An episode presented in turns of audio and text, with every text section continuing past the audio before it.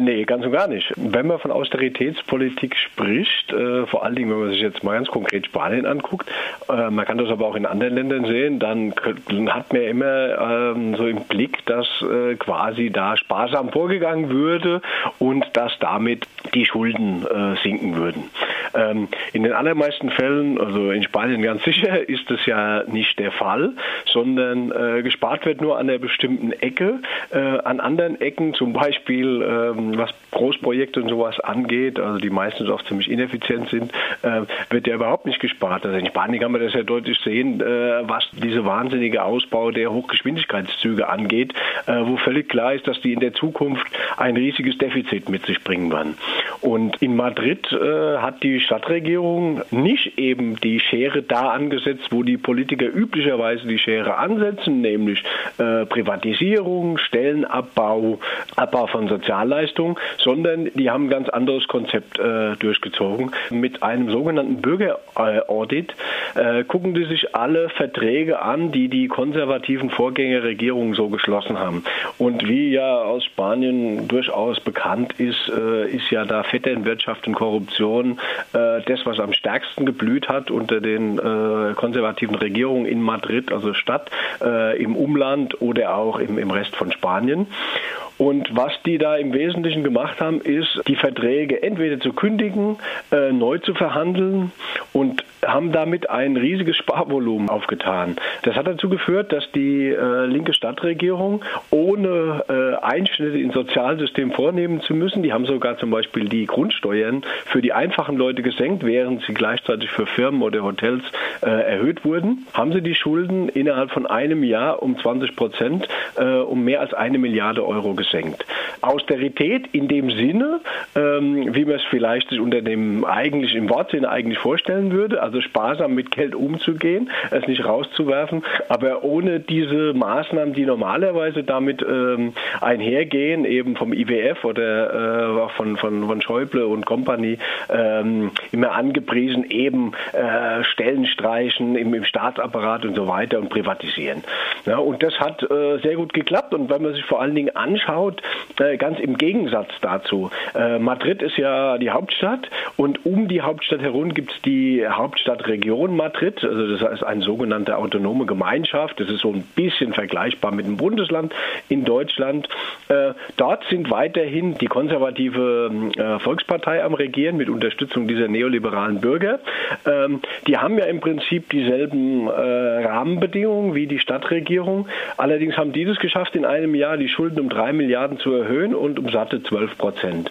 Ähm, und das sagt eigentlich sehr viel aus über ähm, Austeritätspolitik der, dieser Prägung ähm, äh, Schäuble und Kompanie und dass man auf der anderen Seite durchaus Möglichkeiten hat, wenn man nämlich an die äh, Amigos rangeht, die überall da aus dem äh, Staatsapparat äh, reichlich Geld scheffeln, dass da nämlich ein massives Sparpotenzial da ist und dann braucht man auch nicht an die Sozialleistung für die Bürger zu gehen. Ist dieser Vergleich zwischen der Stadtregierung Madrid und der Region Madrid wirklich fair? Ähm, lässt sich die Veränderung der Schuldenlast hier wirklich vor allem mit der jeweils regierenden Partei erklären oder hat die Stadt Madrid vielleicht bessere Bedingungen von Anfang an, äh, zum Beispiel, ähm, weil sie als Hauptstadt, ich weiß nicht, wie das in, in Spanien ist, vielleicht wie in Frankreich oder Großbritannien, die reiche Bevölkerung anzieht und die Wirtschaft konzentriert, während die ärmere Bevölkerung vielleicht in der Region drumherum verdrängt wird? Deswegen hatte ich auch diese, diese beiden Beispiele gewählt. Die Voraussetzungen sind deraus ähnlich. In Madrid ist es vielleicht sogar eher so, dass im, im Umland ein bisschen weiter, weiter draußen in den Hügeln und so äh, eher noch äh, reichere Leute äh, wohnen und die dann in die Stadt reinpendeln.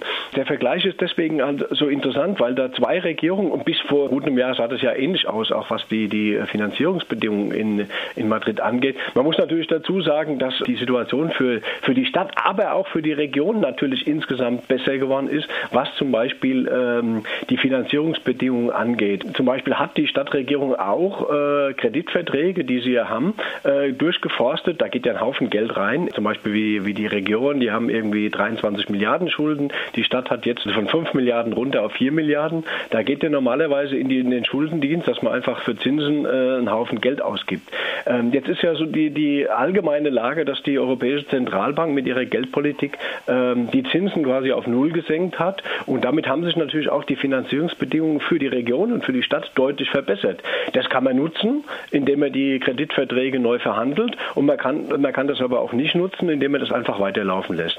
Man kann zum Beispiel äh, die laufenden Kredite bedienen äh, bzw. auslaufen lassen und durch neue äh, ersetzen, die halt zu einer geringeren Zinslast äh, dann laufen. Sowas kann man machen, man kann es aber auch sein lassen. Ne? Und, und damit äh, hat man einen ziemlichen Spielraum, äh, mit dem man in so einer Situation äh, durchaus viel Geld sparen kann. Die Madrider Regierung äh, hat das gemacht, äh, die Stadtregierung, während es die Landesregierung in Anführungsstrichen nicht gemacht hat. Die Gegensätze könnten äh, wirklich äh, krasser nicht sein ähm, und das kann man sich auch nicht erklären, dass jetzt die eine dann ein bisschen bessere Bedingungen hätten oder nicht. Also weil die, die einen senken 20 Prozent, die anderen erhöhen 12 Prozent ihre Schulden. Unter den Auflagen auch, dass eigentlich die Landesregierung äh, quasi so einen äh, Sparzwang von der spanischen Regierung hat, dass sie eigentlich gar nicht so hohe Schulden macht machen dürfen. Also Spanien hat ja äh, Defizitauflage aus Brüssel, dass der Staat eigentlich seine Neuverschuldung in diesem Jahr hätte auf 4% drücken müssen. Da, da kommen sie nicht hin. Ähm, und da ist es natürlich auch nicht angesagt, dass die äh, Landesregierung Madrid dann ihre Schulden um 12% erhöht. Ähm, das darf eigentlich nicht sein, aber gut, bei den konservativen Kollegen äh, drückt halt die Landesregierung da halt auch gern mal ein Auge zu. Und die Stadtregierung in Madrid zeigt eigentlich, dass, dass man es gut anders machen kann. Du hattest ähm, am Anfang Anfang des Interviews die Bürgeraudits angesprochen. Ähm, kannst du vielleicht ein bisschen näher erklären, wie man sich sowas vorstellen soll? Äh, sind BürgerInnen da wirklich in der Lage und kompetent, Vetternwirtschaft und so Dinge so einfach aufzudecken oder zu, zu bemerken, wann, wann es äh, nicht so mit rechten Dingen zugeht? Ja, offensichtlich. Also ich meine, es ist auch kein äh, Konzept, was jetzt äh, in Madrid geboren wurde. Äh, das ist durchaus ein Konzept, was äh, in Südamerika, zum Beispiel in Kolumbien, hat die hat Medellin das äh, sehr erfolgreich gemacht. Die Stadt ist ja ein bisschen aus den Schlagzeilen raus. Auch dort gab es so eine linke Bürgerbewegung, die an die Macht gekommen ist. Ähm, die hat sowas Ähnliches auch gemacht. Einfache Bürger schauen sich an, also zum Beispiel, äh, wenn jetzt im benachbarten Stadtteil ein neuer Park angelegt wird, dann schauen sich Leute aus dem Stadtteil, die den Stadtteil kennen, die schauen sich die Vorstellungen an und wissen dann sehr genau, ist es denn nötig, was da passieren soll. Da waren manchmal unglaubliche Summen für hirnrissige Projekte äh, ausgegeben. Und dann sagen die halt, nein, das ist eigentlich nicht nötig. Äh, und dann werden die, die Pläne zum Beispiel umgebaut oder man schaut sich an, zum Beispiel, die greifen dann auch gerne zurück auf entweder einfache Leute oder, oder, oder tatsächlich auch auf Experten. Die nehmen sich äh, die Verträge vor, zum Beispiel Wartungsverträge, Verträge für die Beleuchtung im Stadtteil oder für die Computeranlagen und so weiter. Dann nehmen sich halt Leute, die sich damit auskennen, äh, entweder Computerspezialisten oder halt auch äh, Buchhalter, die entweder schon pensioniert sind oder gerade arbeitslos sind. Äh, die nehmen sich diese Verträge vor, vergleichen die mit, mit, mit Sachen, die sie aus ihrem Arbeitsfeld schon kennen und stellen dann sehr oft fest, also dass da viel zu viel bezahlt wird für, äh, für Dienstleistungen, äh, die manchmal sogar nicht mal erbracht werden. Und wenn diese Dienstleistungen dann nicht erbracht werden, dann geht die ganze Sache natürlich auch an den Staatsanwalt. Wenn dem nicht so ist, also wenn einfach die Dienstleistungen tatsächlich erbracht werden, aber viel zu teuer erbracht werden, dann äh, setzt halt die, der zuständige Beamte oder die, der zuständige Stadtrat oder wer auch immer, setzt sich mit der äh, entsprechenden Firma in Verbindung und handelt einfach neue Bedingungen aus. Und oftmals sind die Einsparpotenziale da unglaublich. Ich habe das äh, vor kurzem, ich meine, Spanien wird ja immer mal wieder gewählt. Äh, die haben ja seit äh, fast einem Jahr jetzt bald keine Regierung mehr. Und es war zum Beispiel so, dass der Vergleich zwischen der Durchführung der, des Wahlprozesses, zwischen der ersten Wahl und der zweiten Wahl äh, von derselben Firma für ein Drittel des Preises gemacht wurde im Juni, den sie noch im Dezember verlangt haben. Und da kann man zum Teil sehen, welche Summen, also das sind enorme Summen, da geht es um Millionen, da verschleudert werden, weil man äh, entweder in eine richtig verhandelt oder man kann natürlich dann bei solchen Geschichten auch immer äh, die, die, typische Amigo-Geschichte äh, vermuten, dass da die entsprechenden Leute bedient werden. Und es ist ja nicht so, dass man in Spanien jetzt da nur Vermutungen anstellen könnte. Ich meine, vor allem gegen die regierende Volkspartei laufen ja etliche Verfahren. Also es ist erstmal so, dass sich eine Partei wegen Korruption äh, komplett auf die Anklagebank setzen muss. Ihre Mitglieder sind bis, bis hinauf in die Spitze in Korruptionsfälle verwickelt, gegen die, die auch angeklagt waren. Allerdings gibt es das auch bei der Sozialistischen Partei. Da muss sich ja gerade der ehemalige Regierungschef von Andalusien mit einer Anklage ähm, beschäftigen, die ihn sechs Jahre hinter Gitter bringen könnte. An solche Geschichten, wenn da über Austerität und über Sparsamkeit geredet wird, da wird nie über, oder es ist ganz selten über solches, wird mal angesprochen, so im, im, im Allgemeinen, Korruptionsbekämpfung und so weiter, aber es wird nie im Detail geguckt, äh, was da läuft. Und äh, ich glaube, dass die äh, Leute in Madrid selbst äh, etwas erstaunt darüber sind, wie viel Potenzial sie gefunden haben. Im Titel deines Artikels heißt es ähm, Schulden als Werkzeug zu, zur Beherrschung. Was meinst du damit? Das ist ein Zitat von dem zuständigen Stadtrat aus Madrid, der diese Schuldenabbaukampagne auf diese Art vor allen Dingen vorantreibt.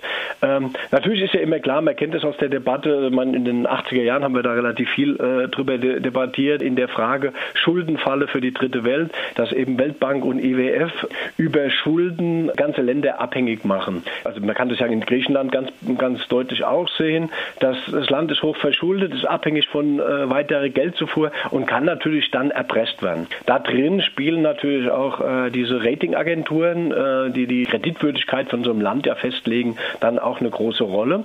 Und dann sagen die von Aura Madrid, also jetzt Madrid, das ist so dieses Bündnis aus linken Kräften, die Madrid regieren, kann, ja, man muss sich als Stadt, äh, um Souveränität zurückzugewinnen, äh, muss man versuchen, sich aus dieser Schuldenfalle zu befreien. Weil nur, wenn man nicht erpressbar ist, kann man auch vernünftig Politik machen. Und in dieser Linie steht auch diese Schuldenabbaupolitik, dass sie sagen halt, ja, aber natürlich, oberstes Ziel ist für sie jetzt nicht unbedingt äh, die Schulden abzubauen, das ist ein Ziel. Das oberste Ziel ist natürlich, äh, dass die Menschen mit bestimmten, mit, mit den nötigen Dienstleistungen und Sozialleistungen versorgt werden. Und wenn das in dem Rahmen möglich ist, ähm, da Schulden abzubauen, dann sollte Ihrer Meinung nach ähm, das getan werden, um Souveränität für die Stadt zurückzugewinnen. Das machen die halt. Und das ist eine interessante Geschichte. Und da in dem Rahmen haben sie zum Beispiel auch, weil sie ja sagen, äh, wir, wir werden keine Schulden mehr aufnehmen, wir wollen unseren, unsere gesammelten Ausgaben aus den Einnahmen, die wir haben, äh, bezahlen. Und zur Not muss man halt auch die Einnahmen steigern. Wie gesagt, die haben dann ein paar Steuern erhöht für ähm, größere Firmen und Hotels. Die haben natürlich dann auch gedroht, sie gehen dann in Städte drumherum und so. Das ist natürlich nicht passiert. Und äh, muss man die Einnahmeseite zum Beispiel angucken und dann natürlich auch schauen, was man auf der Ausgabenseite da beenden kann. Das ist so, ähm, so, so, so ein Moment, wo die halt sagen, naja, klar, man muss dann natürlich auch sehen, dass natürlich so eine, so eine Situation in der Stadt und in einem Land wie Griechenland äh, durchaus unterschiedlich ist. Das ist natürlich auch so eine Debatte in der Frage, die ja läuft um Euro-Ausstieg oder nicht Euro-Ausstieg. Da gibt es da gibt's ja Leute, die äh, sagen, ja, Länder wie Griechenland müssten eigentlich aus dem Euro aussteigen, weil sie unter dem Euro wichtige Mechanismen wie zum Beispiel die Geldpolitik äh, nicht mehr haben. Das ist so eine Frage, wo die auch sagen, ähm, in Madrid, natürlich kann man das nicht alles über einen Kamm scheren. Madrid hat eine sehr gute Situation, was die Einnahmenseite angeht. Ähm, das kann man nicht mit allen Städten und allen Ländern vergleichen. Zum Beispiel bringen die zum Beispiel das Beispiel Cadiz in, in Andalusien. Die haben natürlich äh, ein ganz anderes Problem, weil sie halt auf der Einnahmeseite wie Griechenland äh, nicht so viel generieren können.